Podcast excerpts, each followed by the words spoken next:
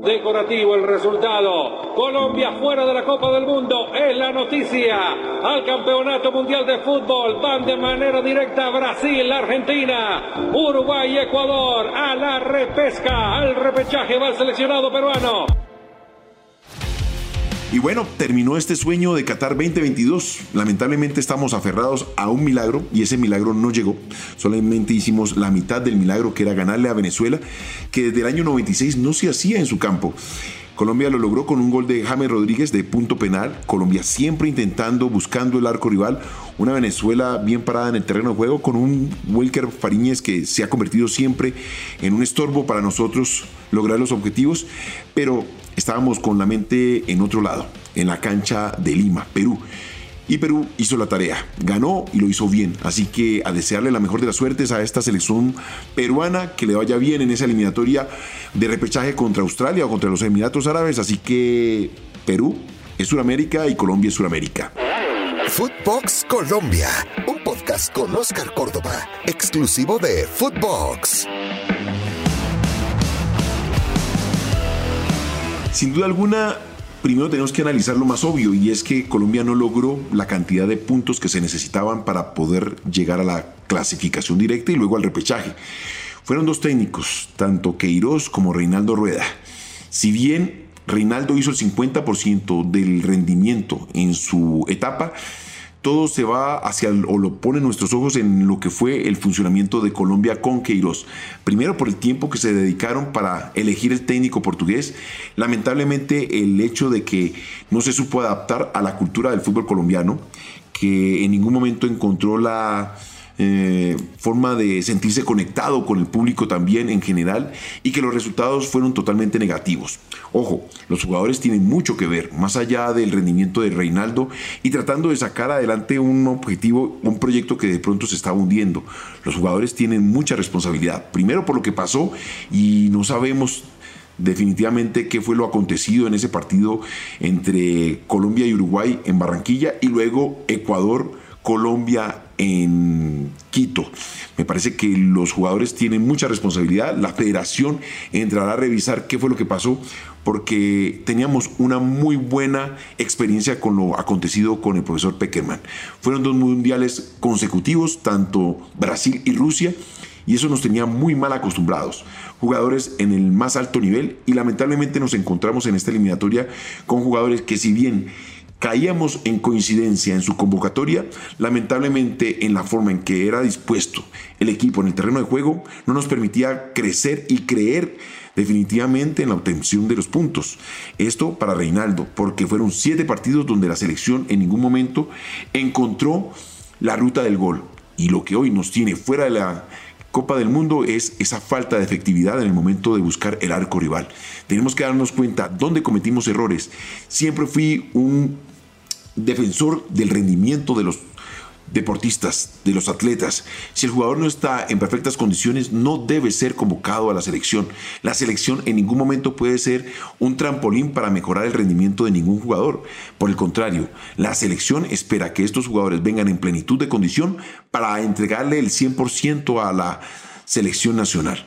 Así que a revisar la forma de convocatoria, que nosotros también nos replanteemos en nuestras opiniones en aquellos jugadores que sentimos nuestros referentes en el momento de ser convocados y que la gente entienda también hacia dónde tiene que ir. La selección tiene que cambiar su forma de pensar, su forma de competir y entender que el mundo del fútbol ha cambiado y nosotros tenemos que estar a la altura de esa evolución a nivel mundial. Los responsables en la Federación Colombiana de Fútbol yo creo que también tienen que dar cara.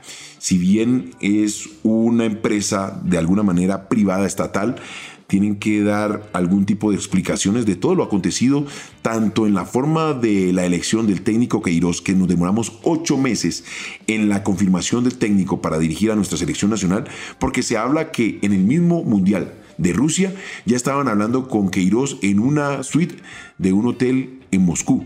Así que, ¿por qué esperaron tanto para elegir el técnico y empezar ese proceso de aprendizaje de la cultura de nuestros jugadores? Yo me quiero preguntar eso, por ahorrarnos unos pesos, por pensar en economía, y esa economía nos lleva hoy día a pensar en una debacle futbolística y económica que podría poner en cualquier momento a cualquier institución al borde de la quiebra. Me parece que lo hecho por Peckerman fue muy bueno, sin darnos cuenta que de alguna manera habíamos obviado la evolución de las divisiones inferiores. Hoy tenemos que mirar un proyecto futbolístico que permita acercar a esos juveniles entendiendo que son el futuro, sin descartar esos referentes que hoy día están rondando los 30 años, 32 años. Creo que en el momento de convocar la cédula de ciudadanía no te indica mayor cosa, pero sí hay que tener en cuenta el buen rendimiento que los deportistas deban tener en cada una de sus instituciones. En este caso tenemos un muy buen futuro en cuanto a estructura y base futbolística que podemos contar. Si podemos mirar jugadores de 28 años, menores de 28 años, vamos a encontrar una lista bastante importante. Te la voy a dar como referencia. Davison Sánchez, Wilmer Barrios, Jerry Mina, Luis Díaz, Luis Sinisterra, Luis Javier Suárez, Álvaro Montero, Daniel Muñoz, John Lucumí, Carlos Cuesta. Todos estos jugadores hacen parte de esta nueva generación que nos acompañaron en esta parte o proceso de eliminatoria y que lamentablemente no logró la clasificación, pero ya tienen una experiencia bastante importante por esa trasegar o por ese trasegar que tienen en el fútbol internacional. Y si a eso le podemos sumar jugadores que tienen experiencia y que de pronto le pueden aportar desde la disciplina y compromiso a esta selección como un Ospina, con un Juan Guillermo Cuadrado, pues bienvenido sea. Y seguramente vamos a poder amalgamar una selección bastante interesante bajo el conducción, perdón, bajo la conducción de un técnico que sea bien elegido dentro de unos conceptos que esperemos la federación y ese comité que debe estar incorporado con alguien que esté muy cerca del fútbol como lo es en este momento en cabeza de Mario Yepes, esa elección y que haya una muy buena comunicación por parte de directivos, entrenador y jugadores. Ojo, sin decir que los jugadores son los que toman las decisiones al final de dónde concentrar, de cómo viajar, nada de eso. Me parece que el respeto hacia quien dirige una selección tiene, tiene, que estar muy bien concebida y que el jugador sepa que está bajo las órdenes de este tipo de dirección. Si me preguntas, yo no veo con malos ojos que la elección de un técnico extranjero nos pueda permitir evolucionar. Por el contrario, sería bien recibido.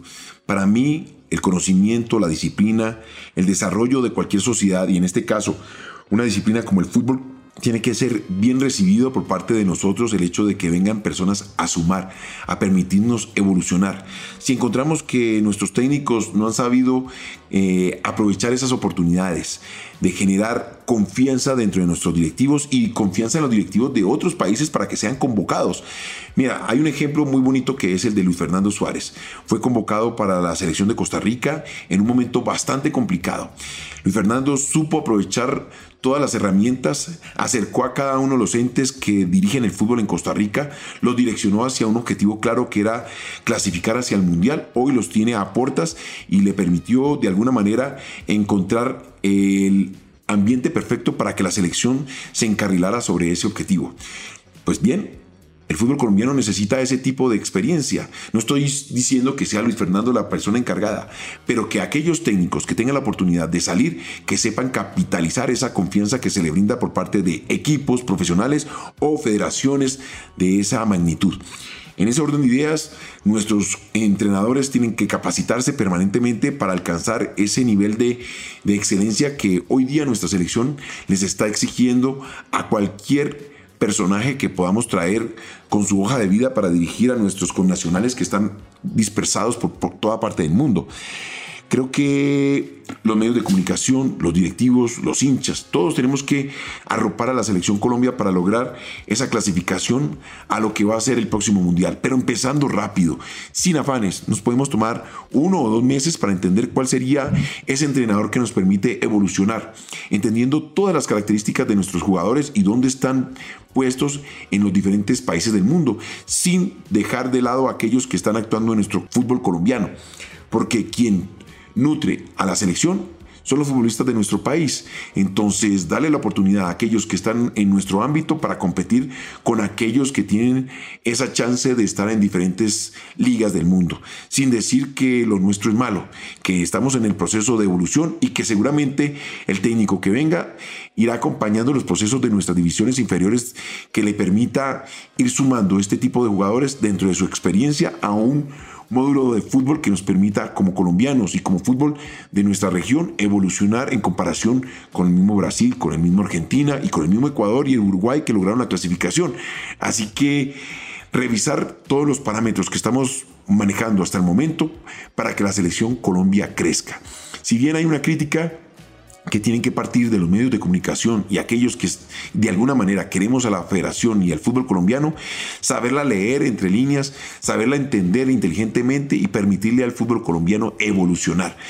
Desde ningún punto de vista nosotros tratamos desde los medios de comunicación, desde los micrófonos, llevarle en contra o un mal ambiente a la federación. Por el contrario, aquellos que están inmersos en ese proyecto también tienen que darse a la idea y al objetivo de escuchar aquellas voces que desde la desde afuera les permite ver esos detalles que inmersos en ella en ocasiones no se permite uno como directivo y como entrenador encontrar fácilmente. Pues bien, Invitamos a todos los colombianos y me uno en este nuevo proceso que va a arrancar prontamente, donde tenemos dos partidos amistosos y tendremos que apoyar a nuestra selección para que crezca, a que busquemos ese objetivo del próximo mundial con la mejor forma y con la mejor cara. Sabes que me puedes encontrar aquí en Footbox Colombia, que es exclusivo de Footbox y está en todas las plataformas. Esto fue Footbox Colombia con Oscar Córdoba, un podcast exclusivo de Footbox.